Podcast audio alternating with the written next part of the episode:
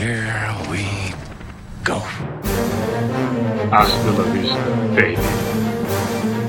I see dead people. Não sei, só sei que foi assim. Você está escutando o Podcast Uncity.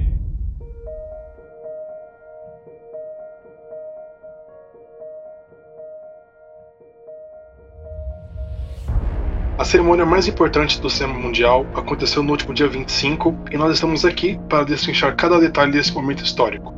Quem ganhou? Quem perdeu? Vacilos? Surpresas? Glenn Close rebolando? Vamos falar sobre tudo. Senhoras e senhores, esse é o podcast Ensino. Eu sou seu anfitrião Rafa Denari e coisas estranhas estão acontecendo ao nosso redor. Vocês não perceberam? Estamos aqui com Adrian. Oi, gente, eu queria dizer que eu sou o Rubinho Barrichello dos Oscars. Só assisti quatro dos filmes que estavam concorrendo. Alexandre Diniz. Oi, pessoal. Eu sou Alexandre Diniz e vejo vocês pelo caminho. Felipe Oliveira. Eu senti falta de um parasita nesse Oscar, de um Senhor dos Anéis, aquele filme que todo mundo quer. Cadê esse filme esse ano? Não teve. E Júlia Lima. Daniel Kaluuya, se você estiver escutando esse episódio, por favor, vem de DM. Bom, então estamos aqui com a nossa equipe. Vamos então comentar tudo sobre o Oscar, detalhe por detalhe, tintim por tintim, justiças ou injustiças. Espero que gostem desse episódio. Vamos nessa? Bom, vamos começar falando aqui um pouquinho das mudanças na premiação, né? E alguns tabus que foram quebrados. É, bom, primeiramente, vocês. Bom, o Adrian já falou que ele só assistiu alguns dos filmes. Alguém aqui assistiu mais de quatro filmes? Assistiram todos os filmes? Eu assisti bastante filme, os principais filmes das principais categorias eu assisti todos. Fora algumas outras categorias, digamos assim, de, de menor expressão, né? Não desmerecendo. Uhum. Mas esse acho que foi um dos Oscars que eu assisti mais Não, filmes. É, eu posso falar que eu assisti é, documentário e, e, filme estrangeiro, eu assisti quase todos, e curto animado também. Ale, Gil, assistiram todos? Assistiram nenhum? Assisti bastante. Não vi alguns dos principais indicados a melhor filme. Acho que dois só não vi, mas o restante eu vi bastante filme. Não vi as outras categorias de animação, que não não curto muito, nem de documentário. Tá certo. Ale? Bom, eu assisti muitos filmes, foi uma, uma maratona aí, né? Os, os, todos os indicados a melhor filme e alguns filmes de, de outras categorias também. É, curta-metragem, animação. Então, beleza. Bom, então a discussão vai ser boa. Então. Tá todo mundo por dentro, então é, vai ser interessante. Gente, só para dar uma contextualizada um pouco nas que, na questão das mudanças né, nessa premiação, é, o Oscar ele normalmente acontece em fevereiro ou março, né? Fica entre aqueles dois meses basicamente. Esse ano, por conta, enfim, né, de tudo que aconteceu, ele foi alterado para abril. Isso também levou a uma alteração no caso dos filmes, no prazo dos filmes, né, para serem inscritos. Antes, os nomeados eles deveriam ser lançados entre 1, e 1 de janeiro e 31 de dezembro do ano anterior à cerimônia. Nessa edição de 21, no entanto, eles, a academia né, considerou as produções que estrearam entre 1 de janeiro de 2020 e 28 de fevereiro desse ano. E além disso, as estreias no cinema não foram mais necessárias para classificar o filme como um concorrente. O que de certa maneira deu uma boa ajuda para os streamings, né? Grande, é, grande parte dos, dos filmes é, se não, eu acho que até a maioria né, dos, dos, indicados é, vieram dos, dos, dos, streamings, né? E com isso, a única exigência foi que nos streamings eles deveriam estar dentro de 60 dias seguinte ao seu lançamento. Só para deixar claro que essa regrinha aí é só para esse ano, tá? Ano que vem volta a sala de cinema, volta toda aquela aquela questão. É, falando um pouquinho dos tabus que foram quebrados, né? A gente vai destrinchar melhor cada as, as categorias, né? Vamos também deixar nossas impressões mais para frente um pouco no episódio, mas só vou destacar, destacar aqui, desculpa, alguns tabus que foram quebrados nessa nessa premiação. É, essa é apenas a terceira vez em 93 anos de premiação que mais de um longa dirigido por uma mulher disputou o troféu principal. Isso só aconteceu em 2010 e em 2011. Mas o mais de um entendam-se por dois. Nunca mais de dois filmes é, dirigidos por uma mulher disputou o troféu principal. Em 2021, quatro dos oito indicados ao Oscar de melhor filme têm ao menos uma mulher na produção, mas só Minari foi exclusivamente produzido por mulheres. Essa também é a primeira vez desde 1973 que duas mulheres negras concorrem ao Oscar de melhor atriz. Sandra Day pelo maravilhoso Estados Unidos versus Billie Holiday e Viola Davis pelo legal A Voz Suprema do Blues. Falando em Voz Suprema do Blues, eles venceram na categoria de melhor cabelo e maquiagem. Essa foi a primeira vez que uma equipe totalmente negra foi indicada nessa categoria.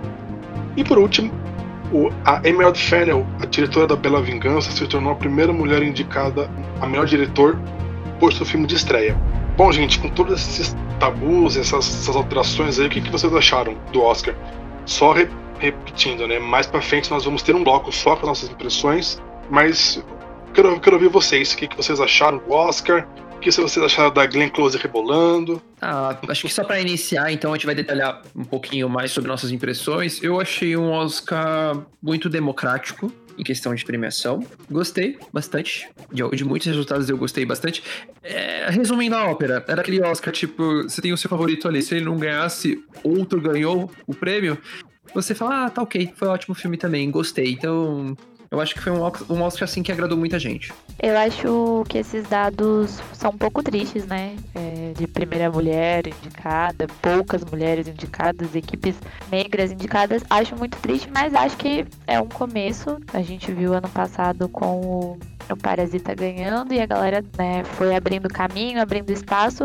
E esse ano, é igual o Felipe falou, eu curti muito, achei que foi um Oscar bem democrático. E no mais, acho que foi isso, acho que foi um Oscar bem ok. Bom, eu vejo toda essa, essa diversidade apresentada nesse Oscar é, como uma resposta providencial a algo que foi externado em 2016, né? Depois do discurso do, do Chris Rock, onde ele fala sobre mais oportunidades, né? Sem essas oportunidades não tem como as pessoas negras concorrerem, enfim, e outras pessoas também que, que, não, que não estavam sendo contempladas nas premiações. É, então eu vejo como uma resposta providencial a tudo que tem acontecido, a tudo que tem acontecido nos Estados Unidos, né? Todos os, os protestos que aconteceram no, nos últimos tempos. O que não tira o brilho de, de quem venceu. É muito importante, sim, mas não joga um pano por cima de, de tudo que tem acontecido. Tem muita coisa para mudar ainda.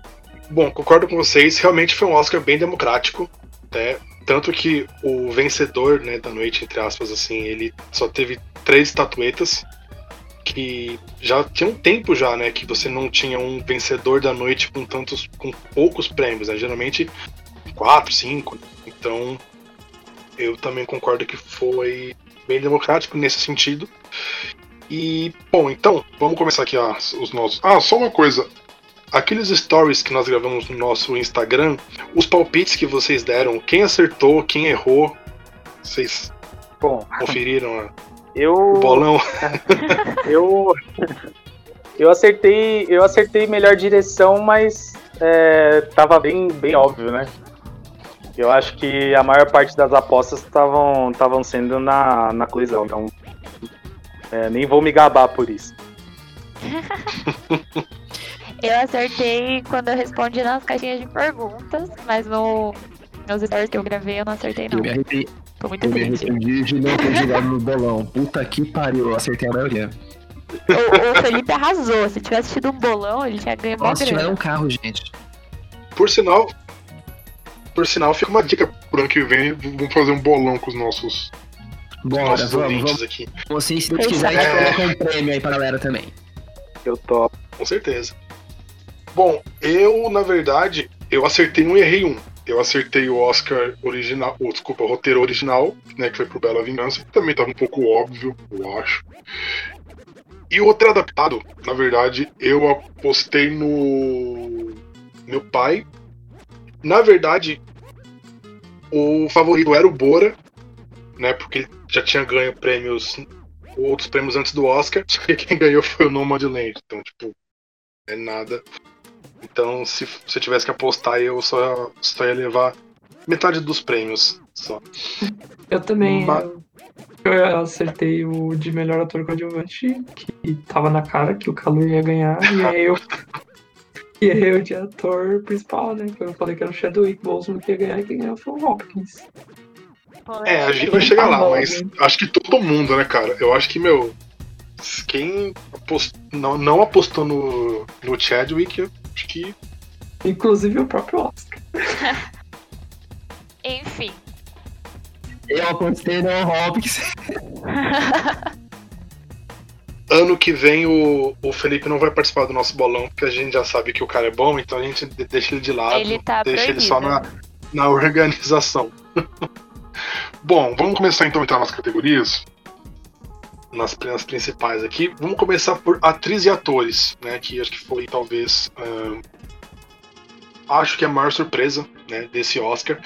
É, atriz coadjuvante, nós tínhamos a Maria Ba- Bakalova pelo Bora, a Glenn Close com Reboladinho e Tudo, pelo Era Uma Vez Um Sonho, a Olivia Colman pelo Meu Pai, Amanda Seyfried pelo Mank e a Yoon, a Yoo Jung-woo pelo Minari, que ela acabou ganhando, ela acabou levando.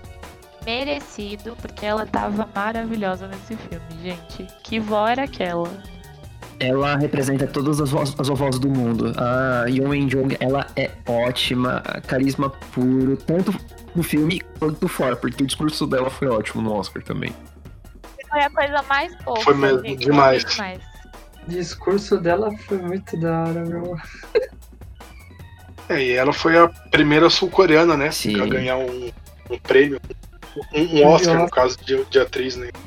Sim, merecido. E, e os sul-coreanos estão indo bem, né, em Hollywood. O sul- o sul-coreano, o cinema sul-coreano é muito bom. E você vê que tem muitos, muitos artistas, né, ótimos artistas. E estão sendo, tão sendo vistos Com e, e contemplados por isso, né? É, eu só ia complementar aqui que é maravilhosa na atuação e como ela consegue trazer pra gente o que, que o papel dela pede, né? O que eu quero dizer com Sim. isso? Ela é a ligação daquela família com a sua cultura, com, com, a sua, com a sua origem, como ela consegue trazer isso na interpretação, né? Não vejo isso em outras, em, em outras atuações no, no, no mesmo filme. Ela é a representação de tudo aquilo. E, é- e se você for, for analisar, é um, foi uma atuação simples, né? Não é uma atuação. Sim, tem muito drama. Tem, cara, é uma, é uma coisa simples. É uma, foi uma atuação extremamente simples. Minari é um filme extremamente simples, assim, né? Ele, ele tem as, as questões dele, claro. Mas, assim, cara, muito, muito legal. Es- Espero que ela faça outros filmes, que ela faça mais, mais filmes. Mas realmente foi uma, não, não, não posso dizer que foi surpresa, porque se você, se você pegar a lista de quem estava indicada, não sei se você tinha alguma. Nossa, essa. Sim, Eu torci muito por ela pelo papel, assim, porque foi um papel que me cativou muito, me lembrou, lembrou muito minha avó, acho que lembra a voz, as, as avós de todo mundo, então traz um pouquinho exatamente. esse calorzinho no coração, né? Mas é, outra atriz pra mim que foi, tipo, se ganhasse o prêmio também eu não ia achar ruim, seria a Olivia Colman. Que, pelo amor É, de Deus, Olivia Colman tava. a- a- a- é outra furacão do cinema, né? A mulher, ela manda muito bem. E ela foi muito bem no meu pai, como, como a Júlia falou. Nossa, Foi mesmo. Ela tava genial. Genial. e simples, sabe? Ela, ela- É, era, É. era minha aposta também. Sim. É, sei que a galera torcia muito pra Maria Bakalova, né? Querendo ou não, foi um papel muito desafiador, É isso que eu né? Aquela- Aquele final do Borá, pelo amor de Deus. desafiador pra caramba. E... Ah, mas eu fiquei feliz, gente. Bom, então vamos partir agora para atriz. Em atriz nós tínhamos a Viola Davis com a voz suprema do blues, Puta que a. Andra Day com Estados Unidos versus Billie Holiday, Vanessa Kirby, agora eu que falo, puta que pariu, com Pieces of Woman, a Frances McDormand com Nomadland e a Carey Mulligan com Bela Vingança. E a Frances McDormand ganhou seu terceiro Oscar. Ela já tinha ganho com Fargo em 97 e o Três Anúncios para um Crime em 2018. Surpresa pra vocês ou era carta cantada? Surpresa não. É, mas não, não era algo tão, tão fácil. É, tem excelentes atuações aqui, né? Entre, entre Sim. as indicadas. Sim, Esse ano foi bem muito bom Gente, a atriz. pelo amor de Deus. Gente, sério. E foi a Andra Day no Estados Unidos vs Billie Holiday. Bruce Billy Holiday. A Viola Davis, né? Voz suprema do Blue também tá incrível. Mas eu, pra mim, a diferença da, a diferença da Frances, o, o que eu acho, o papel dela não era fácil. Ela tava contracenando com pessoas, praticamente quase ninguém ali era ator. E cara, é coisa Verdade. sutil. Você pega cada sentimento dela com uma leve expressão no rosto. Não é fácil. O que ela fez ali naquele Não. filme, ela carregou o filme de uma forma emocionante. Eu, eu achei o prêmio merecido, mas como vocês falaram, realmente é uma lista assim ótima. Andra, Andra Day, espero que tenha mais é, possibilidades né, dentro de Hollywood, porque realmente é um- uma ótima atriz. É, Vanessa Kirby tá, tá trilhando bem aí também, né? Mas é viola, é nem Sim. furacão aí, ninguém tá falando nada, que é a- a- a- uma das rainhas aí do, de Hollywood, mas a Frances eu gostei bastante. Eu não quero tirar o prêmio da, da Frances jamais. Ela tem todo o mérito dela. Acho que ela foi incrível. E é como vocês falaram, a lista tava uma lista de peso, tava uma lista incrível, assim. Então, foi realmente o que a gente começou falando. Quem ganhasse ali tava muito bem ganho, porque a lista tava fantástica. Ô, Júlia, você que é atriz, é um papel do tipo da, da Frances, o que, que você acha? Você acha que é difícil fazer assim mesmo, como eu tô falando, ou eu tô falando besteira? É difícil. É difícil porque quando a gente é ator, a gente tende ao, ao exagero e ao, aquela coisa que são emoções muito pra fora, assim. E o dela tinha essa, essa coisa dessa emoção mais contida, desse, desse rolê de você ver no olhar dela o que ela tava sentindo ali. Então é realmente muito difícil, muito difícil. E ela foi genial. Essa atuação dela foi incrível. Deixa eu aproveitar a pergunta. Já que nós temos uma atriz, uma atriz entre nós, Ah, vamos. cara. Você acha que é, é mais difícil fazer um filme nesses moldes do Nomadland ou no, por exemplo, A Voz Suprema do Blues, que é um filme de época, que é um filme que tem todo, né, um. Enfim, Mas Hum. é mais caricato, né? uma, uma atmosfera. Isso, assim, é, é, é, é mais de época. Então, assim, você tem que fazer certos trejeitos da época e etc. É que assim, é, nesses, nesse filme de época, por exemplo, A Voz Suprema do Blues, era uma. Ela tava fazendo ali uma persona que já existiu, né? Então é mais fácil Uhum. quando um pouco mais fácil, não que seja fácil, mas é um pouco mais fácil quando você já, já viu aquela pessoa em cena, você já, já viu como ela se portava, como ela cantava. E o da Francis, não, a Francis não tinha ali quem ela ia se inspirar. Ela pode ter feito um laboratório lógico, mas ela não tinha que, entre todas as aspas do mundo, pelo amor de Deus, imitar alguém, entendeu? Então, acho que são ambos trabalhos muito difíceis de verdade, mas eu acho que o da Francis ainda consegue ser mais difícil. Por isso, pelo E- combo das coisas que eu vim falando, sabe? É, e no caso, pegando o disso que você tá falando, por exemplo, a Andra Day, meu, ela só representou a Billie Holiday, tipo, sabe, é uma pessoa assim, tem uma cantora extremamente famosa, conhecida, então você percebe também que essa questão da atuação pra ela não, não a pessoa não sentiu o peso. Uhum. Porque às vezes você pega alguns atores que representam papéis, né, de pessoas famosas, enfim, que sente um peso, você percebe que a pessoa tá um pouco tensa, mas a Andra Day foi Ela sensacional, foi na minha opinião. genial, ela foi genial. Tanto que era a minha aposta, era a Andra Day, porque eu achei ela genial, mas é o que eu falei, não tirando o mérito da Francis, que também foi incrível. Eu acho Bom, que só eu apostava que o prêmio ia ser pra Carrie Mulligan, então, né? Porque eu, eu, eu acho que a Frances McDormand e a Viola Davis atuaram muito bem, mas acho que ia pesar um pouco o fato das duas terem ganhado um Oscar muito recentemente. Mas eu gosto da, da Carrie Mulligan na- no Bela Vingança. Eu, eu gostei.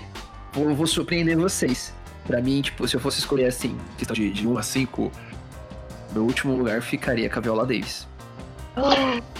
Sim, isso, isso é uma questão que eu, eu, eu ia comentar mais pra frente, mas assim, eu acho que a, a Voz Suprema do Blues, ele não é um filme ruim, tá? Ele é um filme bom. Só que eu acho que ele ganhou um- uma carga a mais por conta da questão do, do Chadwick Boseman, sabe? Toda a questão, um pouco uma questão emocional, assim. Porque eu, eu acho que é um filme legal, mas eu não sei se. Gente, desculpem, mas não sei se é tudo isso. Entendeu? Acho. Acho a Vi- a Viola Davis uma. Cara, uma. Sim, excelente, sério. Uma puta de uma atriz, assim, não tem. Mas eu acho que, assim. Concordo com você. Se eu fosse colocar num ranking assim, seria uma. Ou a última ou uma das últimas, assim, na minha opinião. Eu acho que a voz suprema era o filme do, do Chadwick. Que eu acho que ele tá fantástico e ele rouba a cena de todo mundo no filme. E eu acho que o filme era dele. Ponto final. O que eu ia dizer é que exatamente o que, o que a Júlia disse, eu, eu vejo que o, o Chadwick, ele, de certa forma, ele brilha muito mais do que a Viola no filme. É, embora ela esteja, esteja fantástica. É, e discordo do Rafa é, de que não seja um filme, um filme excelente. Para mim é um filme excelente, mas ele tem uma diferença para todos os outros. Ele tem um recorte específico daquele acontecimento Uhum. deles dentro daquele, daquele estúdio de gravação. E aí é o momento em que a gente olha para a atuação em específico, né? Quando você não tem é, muitos, muitos acontecimentos no, no filme, eu acho que o foco, e aí é uma opinião minha, eu acredito que o foco ele acaba indo mais para as atuações, e aí ele arregaça na, na, na atuação dele, né? Eu acho que ele, que ele vai ele vai muito além ali. Eu esperava, eu confesso que eu esperava bem menos do que eu vi. Eu esperava uma boa atuação dele, mas esperava bem menos do que eu vi. E aí quando você assiste, tem a série dele na, na Netflix, é, que a galera tá falando dele e tal, e tá falando sobre a forma dele de atuar, a forma dele de, de trabalhar, e aí você junta isso com o que você viu no filme, é, faz com que a experiência fique, fique fantástica. Bom, então, já que a gente tá falando de, ator, vamos então partir pros ator coadjuvante. Nós tínhamos o, Cha- o Sacha Baron no, set de Chicago, né? Que finalmente, quando ele faz um filme sério, acho que ele é um bom ator. O Daniel Kaluuya, o Judas e o Messias Negro. O Leslie Odom Jr. com Uma Noite em Miami, que é sensacional também. Paul Hassi no O Som do Silêncio. E o Lakeith Stanfield com Judas e o Messias Negro. Quem levou foi o Daniel Kaluuya. Lindo! Dois, dois filmes dois filmes indicados com ator coadjuvante, hein? Isso aí eu achei um pouco, Foi ousado, hein? sei Não lá. tem protagonista. É, O filme né? tem protagonista. É que eles quiseram. Ah, eles sim. tentaram jogar o prêmio dos dois ali, quem pescar ganhou, né? Então é um prêmio pro filme. É, eu acho que isso foi meio que uma tática, mas. Sim. Mas. Eu acho que foi uma tática pra alguém, pelo menos, pra um ser É, vencedor, então, né? o Lakeith, ele claramente ele é o protagonista do filme. Em estudar roteiro, sabe? Ele que tem um problemática de caráter. É ele que passa toda a jornada, é ele que passa por uma transformação. E quando jogaram pra coadjuvante, eu até achei estranho quando eu vi as primeiras listas, né? E eu passei o nome no olho e falei, ué, mano, o Lakeith não tá como, como o melhor ator, né? O principal e tal. E aí eu fui ali, eu olhei ali a lista coadjuvante e falei, mano, o nome dele tá aqui. Eu estranhei, gente, porque é a primeira vez que eu vejo isso. É, eu acho que foi uma baita bola fora. Sim. Concordo. Eu também acho. Eu acho que eles fizeram isso porque todo mundo já tava falando que o Chadwick ia ganhar o Oscar de melhor Concordo ator. também. E, ah, mano, a gente. Ah, Já que vamos perder no de ator, ator principal, vamos tentar pro ator coadjuvante. Tenta colocar os dois. Fala aí, Ale. É, foi uma foi pura tática do estúdio, é real. Mas eu acho que essa tática tira um pouco do brilho das, das atuações. Eu acho que ambos poderiam ter concorrido a melhor ator. Assim como um concorrer, concorrendo a melhor ator e outro como a melhor ator coadjuvante. É, mas é uma lista é, que eu vejo bem disputada, né? Mais ainda do que, do que a outra que nós comentamos. Porque é, Leslie Odom Jr., sensacional, e, e é um excelente cantor, inclusive. É, Lakeith também mandou muito bem vem mandando muito bem há, há um bom tempo, né? Tipo, eu tenho visto os, tenho visto os trabalhos dele, ele, ele arrebenta mesmo, desde o. Acho que o primeiro trabalho que eu, que eu vi dele foi o Atlanta. E aí desde então é, é fotogra a fotografia, é, tem, tem participação dele no, no Corra também, ele, ele é um cara sensacional. O Sasha, que me surpreendeu muito, assim, eu de verdade não, não esperava. É, ele atuando da forma como ele atuou nos, no, set, no set de Chicago, e é um dos motivos pelo qual é, eu achava que o set de Chicago ia, ia, iam levar, porque a atuação dele eu acho que eleva muito o filme. Sobre o Sasha, cara, a coisa que eu mais queria ver sobre o Sasha era a versão dele do filme do Queen. Eu acho que ele ia arrebentar como Fred Mercury, e tiraram isso dele. Sim. Cara, foi o que eu, foi o que eu falei aqui. Ele já provou que quando ele não faz filmes, por exemplo, Bora, que é uma coisa. Ele, cara, ele, ele é um puta de um ator. E assim, eu, eu concordo totalmente com a Lê.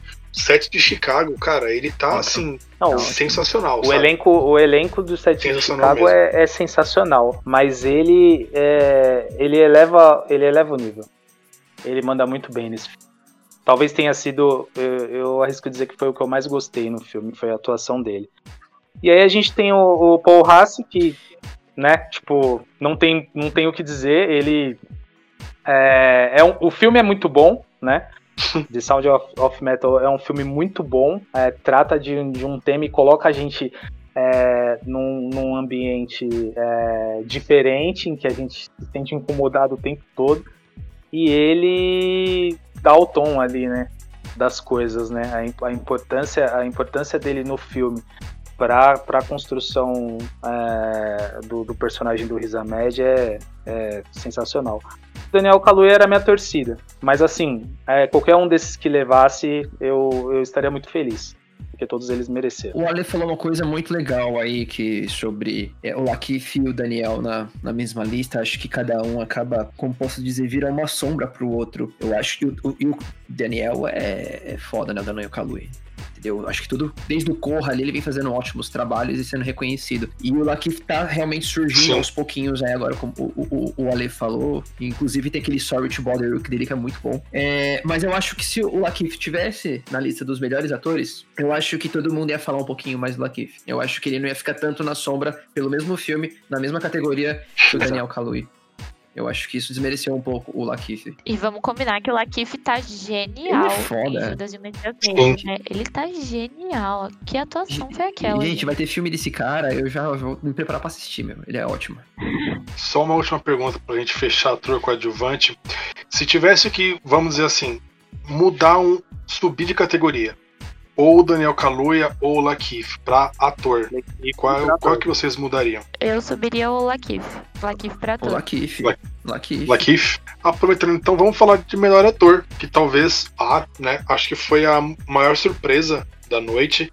Né? Nós tínhamos aí o Riz Ahmed com o Som do Silêncio, o Chadwick Boseman com a voz suprema do blues, o Anthony Hopkins com Meu Pai, Gary Oldman com Mank e o Steve Yeun com Minari. E ganhou Anthony Hopkins. Talvez aí, como eu disse, a maior surpresa da, da noite. Muita gente apostando no, no Chadwick, né, pra ser o vencedor. E o Anthony Hopkins acabou levando. Eu até fiquei meio assim quando eles trocaram a, a ordem da, da premiação pra no final premiarem o Anthony Hopkins. Eu dei até um grito, cara, porque eu não acreditei, meu. Eu não acreditei. Mas gostei. É aquela surpresa boa. Mas assim, Sim. que lista foda também, né? Até o Steven mano, o Steven Yeun sim, tá ótimo lista no papel dele. po- Vou dar uma polêmica. O meu último lugar ficaria pro nada mais nada menos que Gary Oldman. Ah, o meu também. Ah, o meu também. Eu, eu Sim, juro pra vocês que eu não entendi o hype de, de Mank, mas eu falo sobre isso depois. Vamos falar depois. É filme do frente. Minha considera- minhas considerações são de que estariam entre os dois mesmo, Chadwick Boseman e Anthony Hopkins. Esperava mais do, do Steven Yeun. E Gary Oldman, cara, eu talvez seja o único que gostou do Mank. Eu não acho que a atuação dele foi, foi fantástica, foi uma atuação normal. É que assim, é- não é um filme ruim. Eu achei caricata, sabe, Ale? A mesma coisa que eu achei da, da, Sim, sim. da Viola Davis, eu achei do Gary Oldman. Achei muito caricato. O filme, mas o filme preci- pedia, um- acho que pedia um pouco disso por causa dos trajeitos dos, dos artistas que eles estavam interpretando. Entendeu? É, então acho que, pra mim, às vezes isso acabou pesando. Sabe? Do, até no Gary Oldman também. Tinha hora que ele. Ah, eles faziam uns- umas coisas assim que você fala, meu Deus, como grunhe esse cara, fica grunindo. Bebida, ah, você ah. Gente, era foda. Eu acho que o. Eu acho que o, o Mank, ele ficou. A história é bem legal, mas eu acho que ele ficou um pouco, não chato, mas ele ficou um pouco tedioso em alguns momentos, sabe? Às vezes tinha muita conversa. Eu gostei também, assim. Teve gente que. Talvez seja aquele filme muito Oscar bait. Agora vamos falar de, de coisa boa. Vamos falar de Anthony Hopkins. Sim. Gente do céu. O ator mais velho, né, ganhou o Oscar. O ganhar o Oscar, não ganhar o meu ator, isso. 84 anos, é isso? 83. 83? 83 anos de idade. E, gente, o papel foi pra ele, né? Ele é genial, né? Eu, eu, eu- não tenho outra palavra pra descrever o que eu vi naquele filme a não ser genial. Irretocável. Pior que eu já vi filme deles, do, do Anthony, que tipo. que eu não gostei. Às vezes até pela atuação dele. Ó, gente, eu não sou expert em atuação, tô falando que o Anthony Hopkins é ruim, não, não é isso. Mas eu não, não gostei. Mas só que nesse filme, ele é tão visceral. Você vê, você sente, você acredita naquele papel do senhorzinho ali. Você vê na cara você dele, quer né? pegar, Você quer abraçar, meu, você quer conversar com ele. Pô, gente, é. Aquele final. Nossa. Nossa. Eu, eu não tenho nem palavras. aquele final é de partir o coração. Gente, as, mano. as duas vezes que eu assisti, eu solucei. Sim, porque, cara, é que eu conheço uma, uma- Eu, eu conheço uma pessoa que, que faleceu, né, de, de Alzheimer. Então, assim, cara, é aquilo, assim, sabe? E é, e é o que eu falo, quem já, já passou por isso, assim, sim, né, quem já teve parente muito próximo, que acabou convivendo com aquela situação, cara, você fala, meu, é isso. É exatamente assim, sabe? Com certeza. Eu, eu lembrei muito de uma, de uma parente minha e só de, de lembrar agora o olho já quer até encher de lágrima. Deixa eu fazer aqui uma, uma provocação para vocês. Vamos supor que o Anthony Hopkins não estava como o melhor ator. No lugar do An- Anthony Hopkins, nós colocamos o Lucky. Quem, quem ganha como o melhor ator? Chadwick Boseman. Chadwick. Eu votaria no Lakif. Eu acho que até que eles empataram, mas como não tem empate, Divide o prêmio, né? o Hopkins levou. Quebra Sim, no sim. meio. Mas tem uma coisa. Tem uma coisa que eu queria falar sobre o, o. Anthony Hopkins. Ele é o tipo de ator que faz com que os seus papéis, então, tipo assim, a última coisa que você assistiu dele fica na sua cabeça. Eu tava com ele gravado na minha mente, eu sou fã de Westworld, e ele faz o Ford, né, o Robert Ford lá aquilo tava na minha cabeça. E aí só um outro papel dele, como esse papel, é, essa atuação maravilhosa, fez isso não se apagar. Mas agora eu tô com, com esse papel novo na cabeça. Então ele é um cara que ocupa as mentes, assim, pelo menos pra mim. É, eu tava. Eu, eu, eu vi ele, né? Tipo, quando eu comecei a assistir o filme, é, pai, eu, eu tava lembrando do Ford. Mas é muito rápido, assim, né? Pra ele ocupar os espaços. É, atuação incrível. É pra ele te mostrar o personagem que ele tá interpretando naquele momento, né? Sim. Sim, e aí é o que tá gravado na minha mente agora. Eu, pra mim, eu acho que é a melhor interpretação da carreira dele, meu. Comparando com o Silêncio dos, dos Inocentes, meu, putz, ele domina o filme. Mas é, pra mim também. É, eu, fica, eu fico em. Eu acho que pra mim empata entre os dois, porque o Silêncio dos Inocentes. Eu acho que assim, o Silêncio dos Inocentes é, também tem a questão do olhar, tem a questão do- dos trejeitos, então assim, ele também conseguiu representar maravilhosamente bem. Então, pra mim, assim, fica entre esses dois, assim, de melhores atuações, porque esse é, cara. Eu fico nessa mesma linha do Rafa e vou citar de novo Westworld. Embora seja uma série e tal, ele tá fantástico lá. Quem assistiu pode, pode dizer. E só pra fechar, o meu pai, você percebe no olhar dele os, os momentos que ele tá meio perdido, assim, que não sabe aonde, onde ele tá. Você percebe no olhar dele que tipo, ele tá realmente perdido, assim, sabe? E, é- e de novo. Dos trejeitos, Quem já- passando a mão no relógio. Exato. E, e tem um pouco de um humor também, né? Também tem um pouco de humor, assim, humor de. E a explosão dele, né? Quando ele às vezes também ali que, tipo, ele fica nervoso, ele tá nervoso com todo mundo, ele tá nervoso com, com uma menina lá que, que a cuidadora dele, ele vendo a filha dele. Gente, aquela explosão que ele dá, você sente aquilo ali. É, é, é, é- o cara é um. é um Exatamente. atuação. Uma grande atuação e um ótimo ator.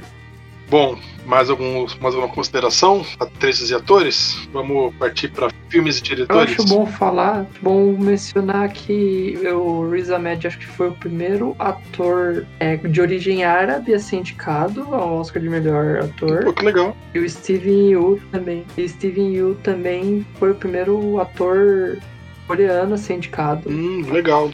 Realmente não sabia. O Riz Ahmed eu gostei muito do papel dele, só pra enfatizar isso também, que eu acho que, que a gente tem Gary Oldman, Tony Hopkins, tem Chadwick Boseman, nomes como Steven Yeun e Riz Ahmed vai ficando um pouco ali mais embaixo, né? Mas acho que, tipo, os dois tiveram ótimos papéis, principalmente o Riz Ahmed, porque não é fácil fazer um filme daquele jeito ali, você vê o cara sofrendo por aquilo, né? Isso aí. Bom, agora vamos pra, passar para diretor e filme. Que aí eu acho, acho que não teve surpresa, mas vamos lá. Diretor. Para direção nós tínhamos o Thomas Vinterberg com o maravilhoso Druck, mais uma rodada. David Fincher com o Mank. Lee Isaac Chung com o Minari. A Chloe Zhao com o Nomadland e a Emerald Fennell com a Bela Vingança. E ganhou a Chloe Zhao com o Nomadland. Por sinal, Pra quem gosta dessas coisas, é, ela é a primeira diretora da Marvel a ganhar um Oscar. É, lem- lembrando que ela é a diretora do Os Eternos. E aí, o que, que vocês acharam? Merecidíssimo. Cara, era ela, não tenho o que dizer. Eu gostei, eu gostei bastante da direção do, do Fincher e gostei também do, do Thomas Witten- Wittenberg, mas é, Chloe Zhao mandou muito bem. É, ela foi a segunda mulher né, a vencer nessa categoria. E só uma coisa também, pra quem quiser assistir os outros filmes da Chloe, tem um que tá no MUBI, que chama Songs My Brother Taught Me, que é de 2015, e o segundo que é Domando o Destino, que é de 2017, que tá no Telecine. Por sinal, a Frances McDormand, quando ela assistiu esse filme, que ela convidou a Zal pra dirigir o Nomadland. Sim, agora vou deixar minha curiosidade aqui pra saber o Kojal, né? Uma diretora É. bem otimista fazendo um filme épico, como dizem que vai ser o Os Eternos da Marvel. Isso me deixa muito curioso, porque ela tem uma coisa ali de intimista né, na direção.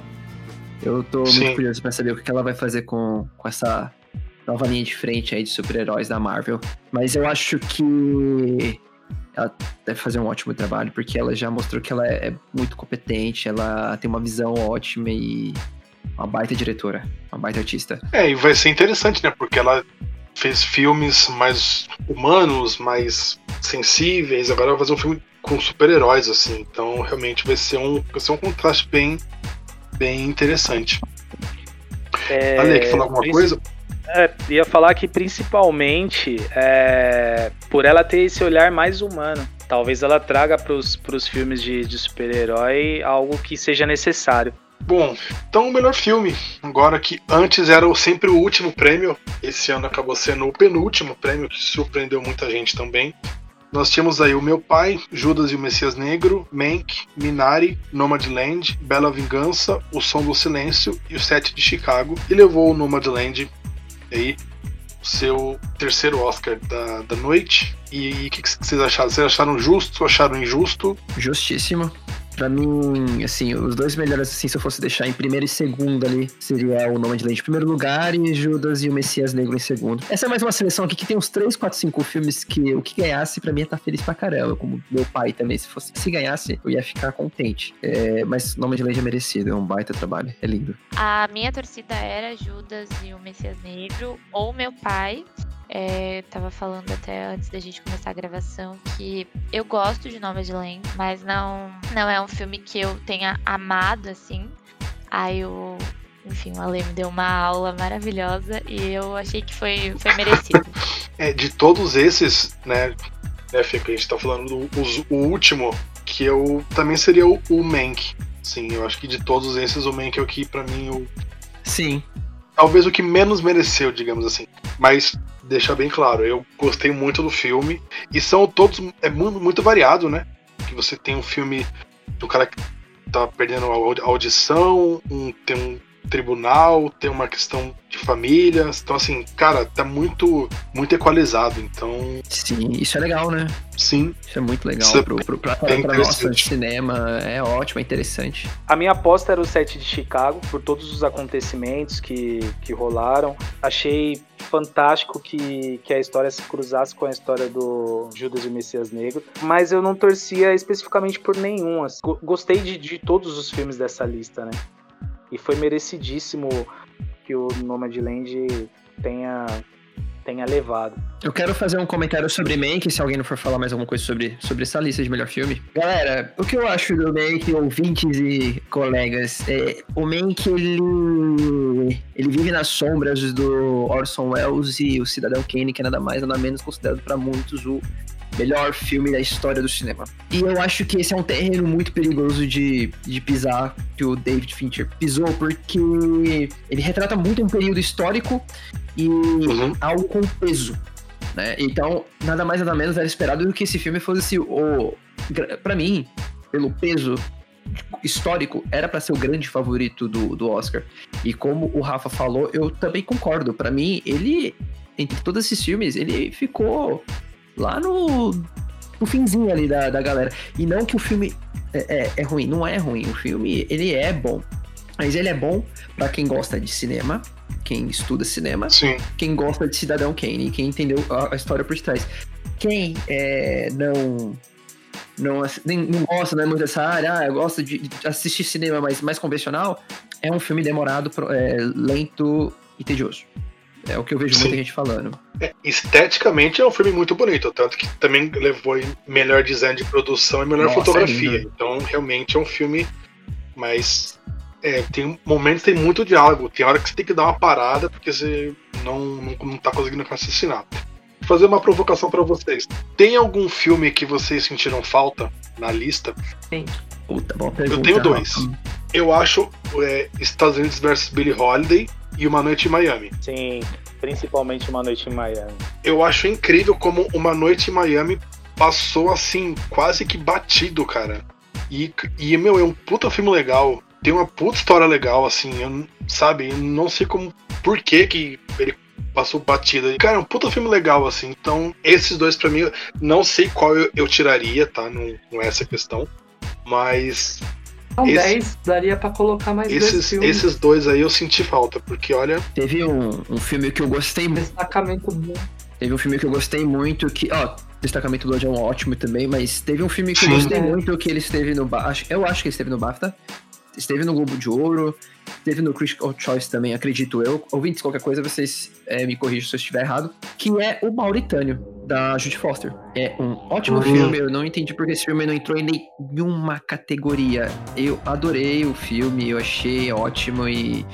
Bem, galera, é, não tá na lista do Oscar, mas pesquisam aí, é um filme muito interessante que retrata uma história bem cruel também aí do, dos Estados Unidos aí, que é, é, é bom pra assistir.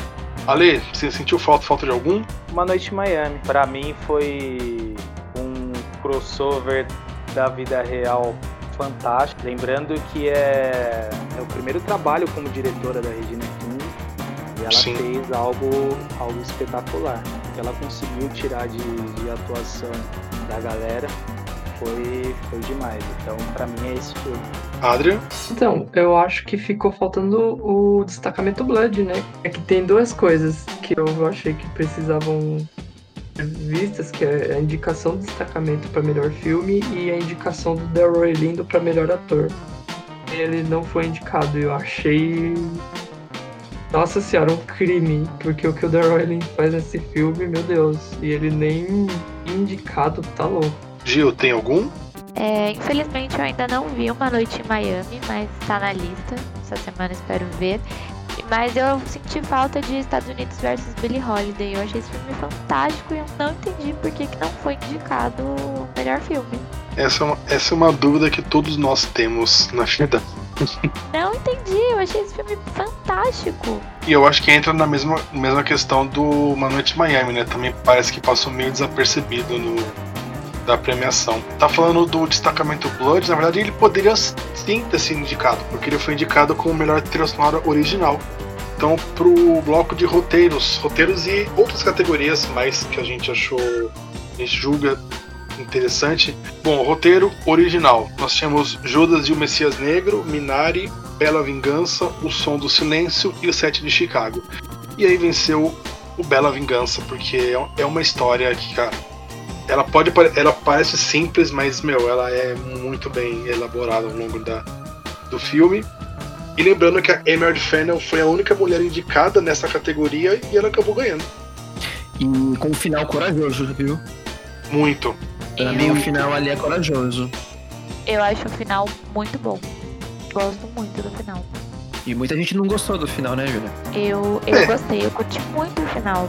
Eu achei que foi. Eu achei que foi muito corajoso e acho que foi por isso que o filme ganha como melhor roteiro original. Bom, escolha difícil, na minha opinião. É, mas eu gosto do Bela Vingança ter sido premiado. Sobre o que vocês falaram do final, é o tipo de final que eu espero dos filmes. É um final Sim. que você não, não espera, né? Você não tá esperando que, que vai acontecer aquilo. Você fala, uai, uai. Não perde o significado. Isso, não perde o significado. Não, jamais. Não perde o significado, até, até faz com que o significado é, tenha mais força. Mas é, eu gosto. Eu sei que tem muita gente que, que não gosta, né? Que tem uma expectativa. Mas eu, eu não vejo problema. Um, um ponto interessante aqui é ver Aaron, Aaron Sorkin, né? Concorrendo com o set de Chicago e não levando prêmio, né? Geralmente é um queridinho do, de, de roteiro, né? Da galera de Hollywood. Acho que era um dos favoritos. Mas mesmo assim, acho que o Emerald Fennel, ela merece. Sim, porque foi, foi o que vocês falaram, cara. É um, eu acho que ela ganhou mais por ser extremamente original do que os, os outros serem inferiores. Então. Sim, e é, é, engraçado esse final, porque quando eu assisti ali na primeira vez, você fica digerindo naquele final. A primeiro momento você não gosta, mas depois você vai pensando, vai pensando, vai pensando, você vê, ok, realmente foi o mais sensato e o mais corajoso Sim. pra ela ter feito. Ah, Adriano, quer falar alguma coisa? O meu momento Glória Pires, porque ah. eu não assisti nenhum dos filmes que foram indicados a melhor roteiro. Não sei capaz de opinar. Bom, roteiro adaptado, nós tínhamos o Bora, fita de cinema do seguinte, Meu Pai, Nomadland, Uma Noite em Miami e O Tigre Branco. E ganhou o Meu Pai, na, que é baseado numa peça do Florian Zeller. Para mim, pessoalmente falando, foi uma surpresa, tá? Como eu até falei no começo, a minha aposta era no Nomadland, né? Só que os prêmios anteriores tinham ido para o Bora. Então, acabou saindo um pouco dessa desses dois. Mas aí, o que, que vocês acharam? Pessoalmente, pessoalmente, eu gostaria muito do One Night Miami porque eu gosto do texto. Do One Night Miami. Eu gosto bastante do que a Regina King fez. Assim, eu discordo da galera, tipo, eu sei que a galera gosta do filme, mas eu discordo da galera como se fosse um dos melhores filmes, né? Poder entrar na, na, categoria de melhor filme, não acho, não acho. Eu acho que ele ainda tem muito, tá muito preso a uma coisa muito de teatro ali e tal. Mas o texto é ótimo. Eu gosto dos diálogos. Mas o pai é super merecido. Ótimo, ótimo texto, ótima pegada, pegadinha ali, sabe? Porque uma hora ele joga uma coisa e depois você fica tentando entender se ele tá processando quando vai ver já tem outra informação. Então não é um texto fácil também. Eu gostei bastante. A, a minha aposta era meu pai. É, e, eu, e foi um filme assim que foi uma surpresa para mim, porque eu fui ver, eu não, não sabia do que se tratava. E eu entrei tanto no filme que chegou uma hora que eu falei, gente, eu tô ficando. tô ficando doidinha com esse filme. Como assim? O que, que, que tá acontecendo, senhor? Pelo amor de Deus. Eu tô vendo a mesma coisa que esse daí tá vendo. E eu acho que foi muito merecido. Eu acho que tem um roteiro incrível.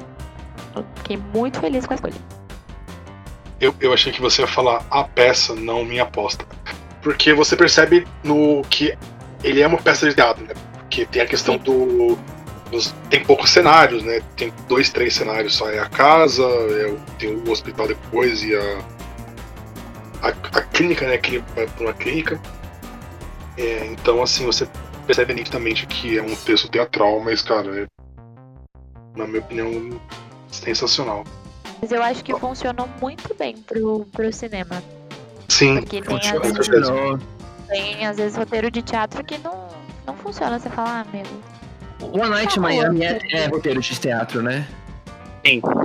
É roteiro de teatro também, né? Então, é aí que eu vejo o que, como que foi a diferença. O meu pai, eu não achei tanto teatral. E eu acho que, lógico, isso é o conjunto da obra. Eu acho que a fotografia ajuda muito também, quanto o a questão do corte do filme, a questão do.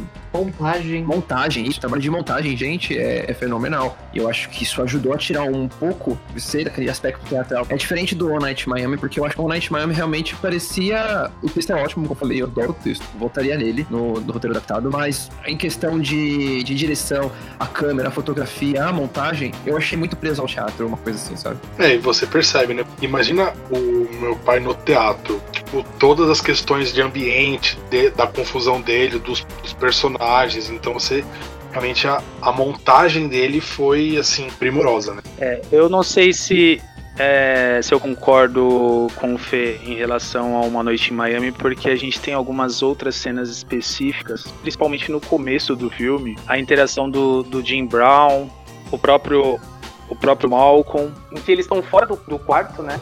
Do hotel, né? Isso, a introdução deles ali ela ela ela foge dessa ideia de, de teatro para depois é, eles ingressarem dentro dentro daquele cenário ali onde onde rolam os principais debates entre eles ali. De qualquer forma, é, eu acho que dessa lista o meu pai é inalcançável. Tem o fato de eu gostar muito do, do Tigre do Tigre Branco. Para mim é um, é um filme muito bem escrito, mas o meu pai, por todas essas características que, que vocês falaram antes, é, eu acho que se destaca, tá, tá acima de todos os outros. Os, os que vêm é, depois dele estão muito iguais ali, muito próximos, mas o meu pai se destaca, tá num outro patamar. Bom, tem alguma outra categoria que vocês queiram comentar, que vocês queiram dar uma pincelada? É, bom, eu ia falar de curta-metragem, né? Um merecido prêmio para Dois Estranhos. Eu vi depois do Oscar ali. E, e é foda, hein? É muito foda. Então, é um filme é, muito bem feito, usa, é, usa um recurso muito usado, né? nos filmes, que é o, o, o looping temporal. Acrescenta a isso um, um, tema recorrente, né, que é a, a morte, né, da população da população negra pelas mãos pelas mãos da polícia. E tem um, um ator que eu gosto muito, é, o Joey Badass. Ele é além de ator MC, né, ele é rapper. E ele tem feito bons trabalhos. Eu vou destacar aqui o trabalho que ele fez. É, ele interpreta o, o Leon no Mr. Robot. E ele mandou muito bem nesse papel dele no Dois Estranhos, né? Eu, eu gostei bastante. Eu acho que é um, um, um ator para Hollywood ficar de olho, assim, capaz de fazer bons trabalhos. Bom, quebra as portas para ele também, isso, né? Para o pessoal ficar de olho. Vou falar das, dos, dois, dos, dois, dos dois de animação. O melhor curta de animação, que quem ganhou foi o If Anything Happens, I Love You, que é o. Sim. Acontecerá o Te Amo, né? Isso, se ao acontecer eu te amo, eu, eu ia falar dele, cara. Demais. Nossa, maravilhosa. Muito, muito bonito. Eu acho que quem não, quem não chorou, quem não chorou com esse curta, cara, sei lá. Nossa, é uma, é uma história pesada, mas é leve como foi contado, é leve como foi animado. A animação é muito bonita, é, é, é meio que simples, mas tem um estilo tão, tão, tão bonito, sabe? Nossa, merecidíssimo ganhar. E também de melhor animação, né? Que quem ganhou foi Soul. Acho que também. Eu também ia falar desse.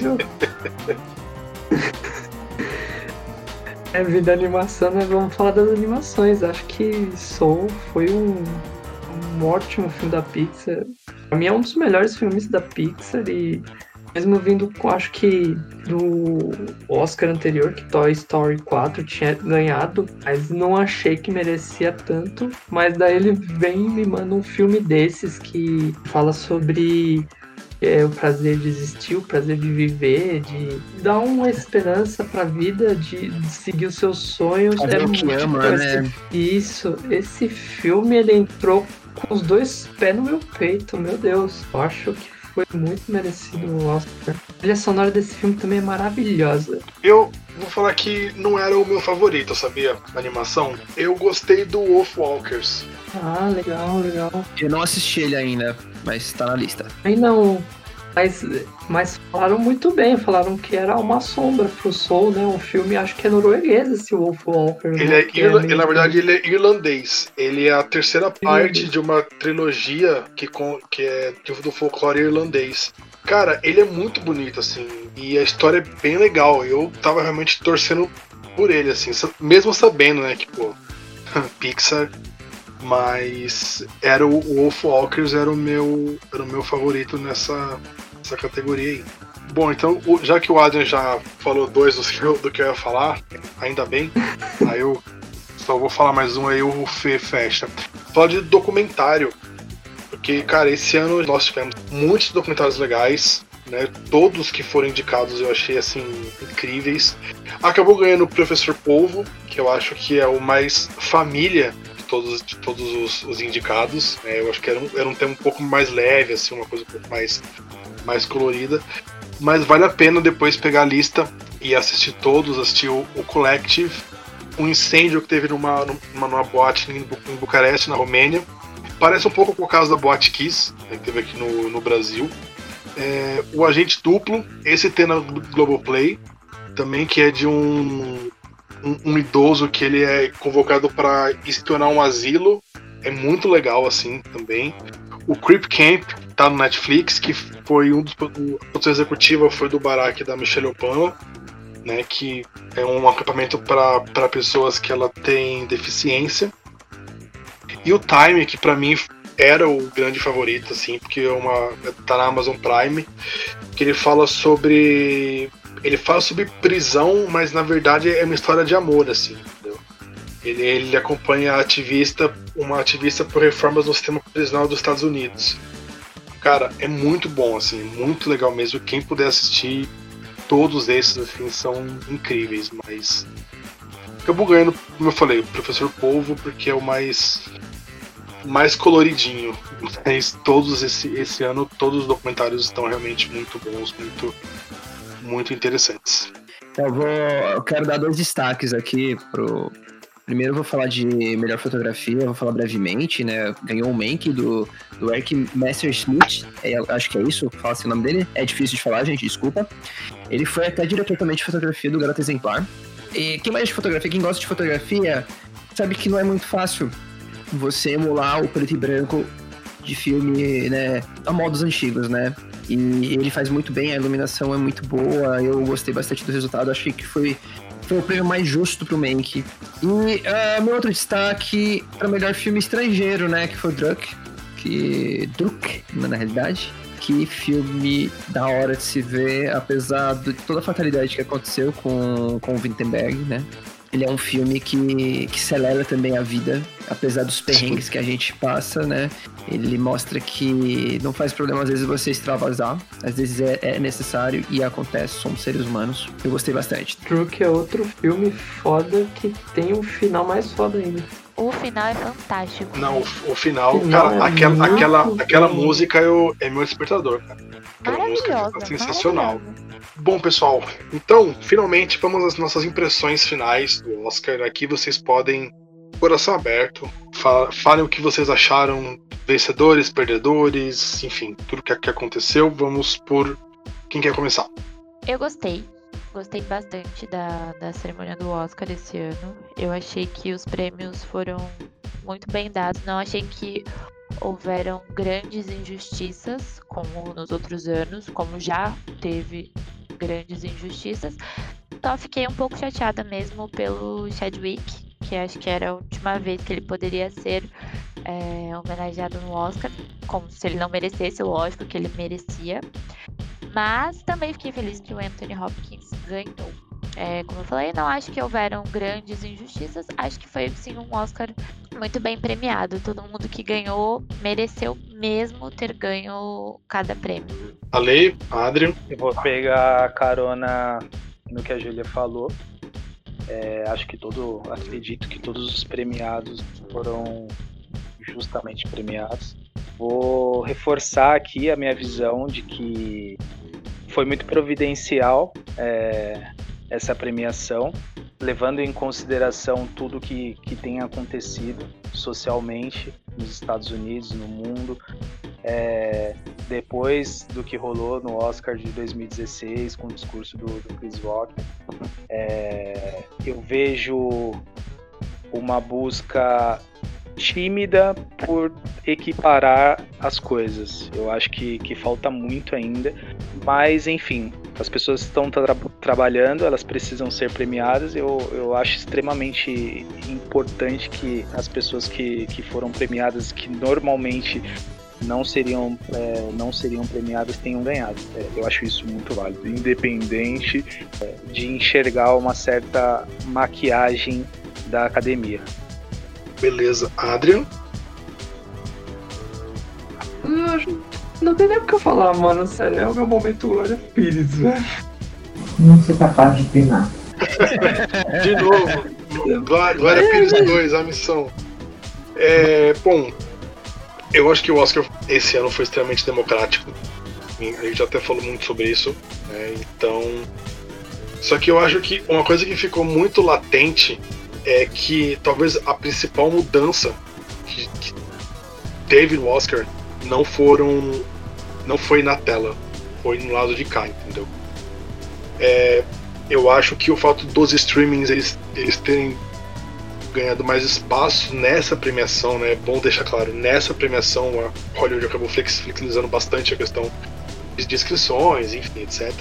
Então isso deu muito mais espaço para os streamings acho que a gente nunca teve tanto streaming oferecendo tanta novidade, tanto filme, tanta liberdade para você começar um filme, parar ele no meio, tipo, continuar depois, entendeu? Então, eu acho que os filmes desse ano eles estão muito mais interessantes porque eu acho que fazer o cinema agora com o streaming não é, não é assim, ah, eu tenho certeza, ou pelo menos tenho quase certeza que o cara vai comprar o ingresso dele, vai entrar no cinema, vai assistir o filme até o fim e vai embora cara, não, eu tô assistindo filme, como eu fiz essa semana com um filme que eu não vou falar qual.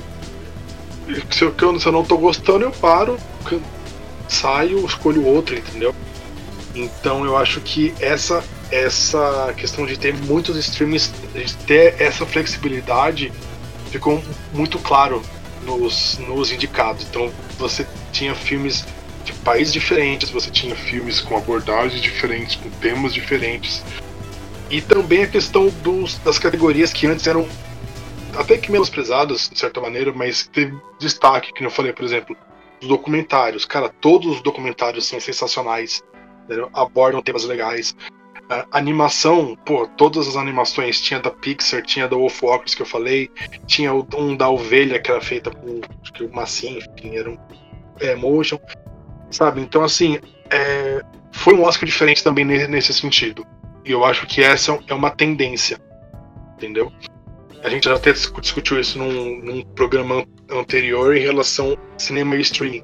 Então, assim, quanto mais o, o cinema passar no streaming, mais as produtoras, os diretores, os roteiristas, os atores vão ter que se preocupar com isso, de atrair atenção. Então, talvez o óbvio não fique mais tão óbvio assim.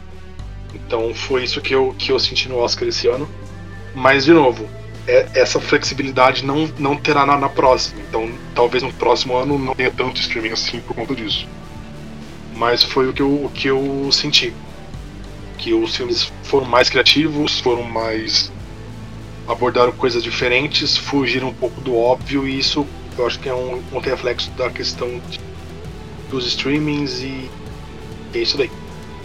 Vou aproveitar e com uma curiosidade que eu anotei aqui, você, como você falou de streams, então, total de prêmios para streamings foram 16 estatuetas, Netflix levou 7, Amazon, Disney Plus, HBO Max, dois prêmios cada, e a Hulu levou três estatuetas por Nomadland. Então isso eu acho que diz muito sobre que, o que o Rafa tá falando, né, é, realmente foi um marco e um recorde para os streamings no cinema, e concordo com o Rafa falou, acho que próximo ano pode ser que isso mude um pouco. Eu vou falar pontos positivos. O que eu achei legal, não sei se vocês sentiram isso também. Esse Oscar pareceu que foi um pouco menor do que os demais, os anteriores. E por quê? As canções indicadas para a melhor é, canção, elas não foram apresentadas durante a apresentação do, do, do programa em si, mas sim no pré-evento. Eu acho que isso deixou o Oscar bem mais dinâmico. E o que eu gostei também, além da Glenn Close rebolando e maravilhosa, que por favor ela merece um prêmio um dia, espero, foi que todas as categorias tiveram o mesmo tempo de discurso. Antigamente, quando você assistiu o Oscar, eram os atores, porque né, chamam mais atenção e tal, os diretores e tal, que tinham um tempo maior. Aí se a galera, a galera que ganha fotografia, design, essas coisas, era um tempo mais curto. Dessa vez não. Eles falaram mais e eu achei isso muito muito bacana. É, meus pontos negativos, para mim o mais irrelevante é que eu senti falta de um grande destaque, tipo ao Parasita do rolê, sabe?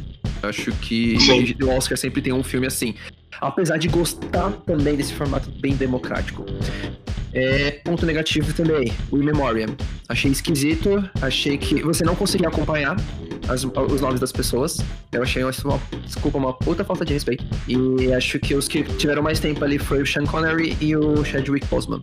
Mas muita gente ali, meu, você não conseguia acompanhar, então a montagem não tava legal. Eu, eu, eu, você percebe nitidamente que tinha uma hora que eles deram uma acelerada, né? Nossa, cara, foi um absurdo. Parecia que era aquela vídeo no YouTube vezes dois, sabe? Velocidade vezes dois. Sim, assim. exatamente. Oh, cara, bora, bora, bora, que a gente tem que ir. Tem, o pessoal tem que pegar o busão depois. É, vamos, vamos. Tá, e, meu, pra finalizar, uh, Steven Soderbergh dirigiu o Oscar, pra mim você deu um tiro no pé, um pulo fora, reposicionando, é, trocando o melhor filme antes dos, do é, melhor ator, melhor atriz, porque eu acho que, eu não sei, acho que ele não sabia realmente dos prêmios, quem vai ganhar, e eu acho que ele achava que o Chadwick Boseman ia ganhar e no final ia ter uma puta de uma homenagem, ia ser lindo, maravilhoso, todo mundo chorar e bater palmas pro Oscar. Mas não, acabou com o DJ falando e isso acabou e tchau. E o tadinho, né, o, o Anthony Hopkins não tinha como, é um senhorzinho, era 4 horas da manhã onde ele tava dormindo, onde, onde, onde ele mora, o cara não ia acordar pra dar uma, um pronunciamento do, do, do Oscar porque ganhou o prêmio, cara. É tiozinho, é senhorzinho, cara, tem 83 anos. Então foi um puta tiro no pé reposicionar isso, porque, meu, é o prêmio principal, cara. É o melhor filme. O cara coloca antes, entendeu? É a mesma coisa de você, sei lá, colocar uma final antes do, do, do, do da disputa de terceiro lugar de um campeonato. E é. uma expectativa que quebrou e tipo assim, Sim. tá, eu achei que era o Chadwick agora. Sim, eu, eu, eu, quando, quando, quando, mudou, eu falei, ok, tá preparando, tá preparando um terreno pra uma puta homenagem pro Chadwick Boseman. Entendeu? Eu achei isso, tipo, na boa. Quebrou o clímax total do Oscar que tava vindo legal. Pra mim quebrou total. Foi tipo, que? Mas já acabou? Gente, é, então eu acredito que esse foi, foi lastimável. Foi lastimável mesmo essa mudança e se mudar o ano que vem eu vou bater na porta desses caras final do Oscar comeu uma torta do climão. a torta de climão. O... Só duas coisas que eu só quis uh, complementar. A primeira, eu acho que eles deveriam ter feito pelo menos um, as, as bandas cantando a canção original que eles fazem normalmente. Cara, eu queria muito ver a Her cantando a Fight for You, que, cara, é uma música sensacional. Eu acho que eles deveriam ter feito uma homenagem, pelo menos pro Chadwick e, pelo, e pro Sean Connery. É, porque, enfim, foi um ano muito difícil. Sim. Acho que, que, que merecia, entendeu? Mas a Sim. questão do, do memória foi ótima. Você percebe, se eu assistir de novo, eu, eu consigo te falar exatamente onde você percebe que os caras. Meu, vai, vai, acelera. Não, beleza. É muita morreu, falta de foi. respeito isso, é, gente. Exatamente, exatamente. E, mas, o Rafa, eu acho que é, antigamente eu achava que quem produziu o Oscar, né, a galera que vai dirigir, dirigir o Oscar, eles sabiam quem é o, o, vencedor. E agora, não sei, mostrou pra mim, parece que não sabem. Porque eu acho que eles contavam sim com a vitória do Chadwick Boseman. É, quem tem feito a- a- os pronunciamentos nos outros prêmios é, foi a esposa dele, né? Então acho que ia ter uma, essa, esse discurso, essa homenagem. Esperavam por isso. Como a gente tá falando aqui, é um tiro pé. Cara, deixa preparado ali um vídeo, alguma coisa. Se ele não ganhar o melhor prêmio de melhor ator, logo em seguida coloca o vídeo e depois manda um vídeo, manda o prêmio de melhor filme. Você pronto, você resolveu isso aí, você prestigiou o cara que merecia ser prestigiado. Entendeu? É questão de planejamento. Steven Soderbergh, pelo amor de Deus, demite esse cara, contrata eu. Mas será que eles não sabem? Então, pra mim Sabe- pareceu sabe que por- eu não sei, eu não sei se foi burrice mesmo. Eu acho que sabem, ou pelo menos eles sabiam e hoje não sabem, porque nada me tira da cabeça aquela gafe cinematográfica, literalmente falando, quando o Central do Brasil foi indicado para filme estrangeiro e eles colocaram a Sofia Loren para anunciar o vencedor e tipo ela é italiana e o outro filme é italiano e ela tipo nem falou o nome do filme, ela só falou Roberto, entendeu? Sim. Então a- ali para mim falou, hum, sei não, eu, eu acho mas enfim, mas eu concordo com você. Eu acho que realmente deveria ter, ter sido feito uma homenagem. melhor ali, Ou né? até um Oscar, cara. Eles geralmente dão Oscar, Oscars honorários. Eles deram, eles presentearam, né? Dois. Presentearam, desculpa. Eles colocaram. É, teve, teve dois Oscars humanitários que eles deram, mas geralmente eles dão Oscar de sim, conjunto da obra e tal, etc. Então, não sei se por, por conta da pandemia ou não. Bom, pessoal, essa foi a nossa impressão acerca da premiação do Oscars e seus vencedores. Espero que vocês tenham gostado daqui da- das nossas impressões. E para finalizar, já que também estamos no fim da temporada das premiações, cada integrante agora vai indicar um filme que venceu o Oscar numa edição anterior, seja melhor ator, melhor filme, melhor diretor, enfim, um, um filme vencedor. Quem quer começar? Bom, eu começo. 81 primeira edição do Oscar, é, Oscar 2009. O filme é Quem Quer Ser Milionário. Como eu gosto desse filme. Lançou é, esse clima é, indiano pro, pro mundo, né? Eu gosto bastante desse filme. Ele foi dirigido pelo Danny Boyle e tem o Dev Patel, né? Que faz o Jamal. Excelente filme, diga-se de passagem. Eu gosto muito Bom. também. E eu vou falar o meu filme aqui já então pra. Sem Manda. delongas. Eu vou. O meu é. Ganhou como melhor roteiro de 2004, no Oscar de 2004, a Sofia Coppola por Lost in Translation, né? É, Encontros e Desencontros. Cara, eu acho esse filme sensacional. Eu acho um filme muito leve e muito humano. Outra dica excelente. Gil, Eu vou indicar Boyhood, que deu o Oscar de melhor atriz coadjuvante para Patricia Arquette. E é um filme maravilhoso que acompanha da infância até a juventude de um garoto, o Mason. Corrijam se eu estiver errado. Não, Mason mesmo. E é maravilhoso. O filme foi gravado durante 12 anos. E é isso. Só indico, assistam. ah, Adriano. É, então, meu filme, o filme que eu vou indicar pra vocês é o Três Anúncios para um Crime, que deu um Oscar de melhor atriz para Frances McDormand e um Oscar de melhor ator coadjuvante para o Sam Rockwell. O, bom, a minha dica é mais antiguinha, que um pouquinho só essa antiga aqui de vocês. É de 92. Como, como diz o Ale, eu vou repetir aqui, na 64 premiação do Oscar, em 1992. Silêncio dos Inocentes, primeiro filme que o tio Antônio ganhou o Oscar de melhor ator, a Judy Foster, melhor atriz, melhor diretor com o Jonathan Demme e melhor filme e, cara, Silêncio dos Inocentes é um filme sensacional. Vale muito a pena. Tem um livro também. O livro é tão bom quanto, porque, enfim, filmes e literatura conversam. E vale a pena.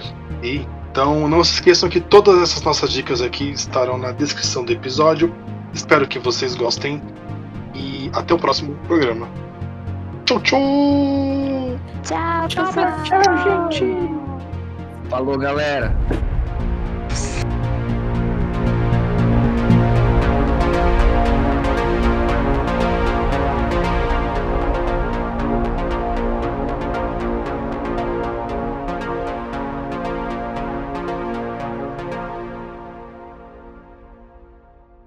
O podcast Ensine é composto por Adrian, Alexandre, Felipe, Júlia e Rafael. Esse episódio foi editado pelos camaradas Adrian Martins e Felipe Oliveira. Estamos no Instagram e no Twitter como podcast underline Ensine. Nossas redes sociais são administradas pela Thais Pereira do Bem Criativa Ela. Redes sociais e portfólio de toda essa galera bacana está na descrição do episódio.